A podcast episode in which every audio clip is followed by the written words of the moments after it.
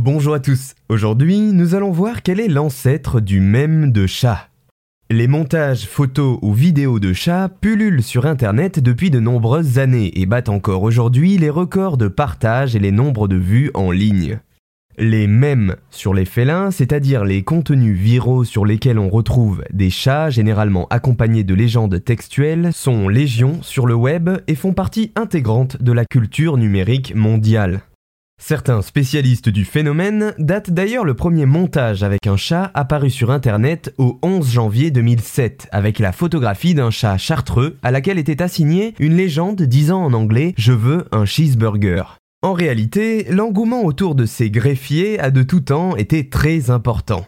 Mais savez-vous quand et comment a-t-on commencé à prendre les chats en photo et à les partager?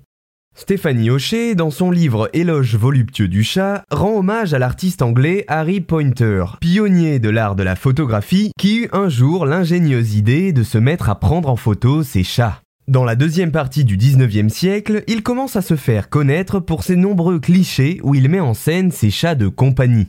D'abord concentré à prendre des photos assez conventionnelles dans lesquelles on peut voir ses chats se reposer, boire du lait ou encore dormir dans un panier, il se met au début des années 1870 à faire poser ses chats dans des positions plus originales, en imitant des habitudes humaines.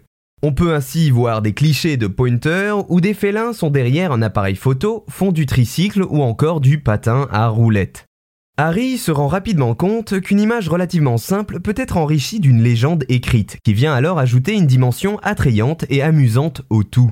Il va alors joindre des formules de salutation à ses photographies, comme par exemple Bonne année ou Très bonne journée à vous, dans l'intention d'augmenter son potentiel de vente. Et cela marche. Les acheteurs s'envoient alors ces clichés comme carte de vœux, contribuant à la renommée de Pointer et de son studio, situé près de Bloomsbury Place à Brighton en Angleterre. En 1872, Henry Pointer avait ainsi créé plus d'une centaine de photographies légendées de chats, une série de clichés connus sous le nom de The Brighton's Cats. Salué à l'époque par la Société photographique de Grande-Bretagne pour son travail, Pointer aura su saisir le potentiel photographique et photogénique des chats, qui sera par la suite repris, notamment en France, à partir des années 1960, avec l'almanach et ses fameuses photos de chatons, avant d'arriver sur Internet avec les mêmes de félins, dont certains sont devenus aujourd'hui cultes.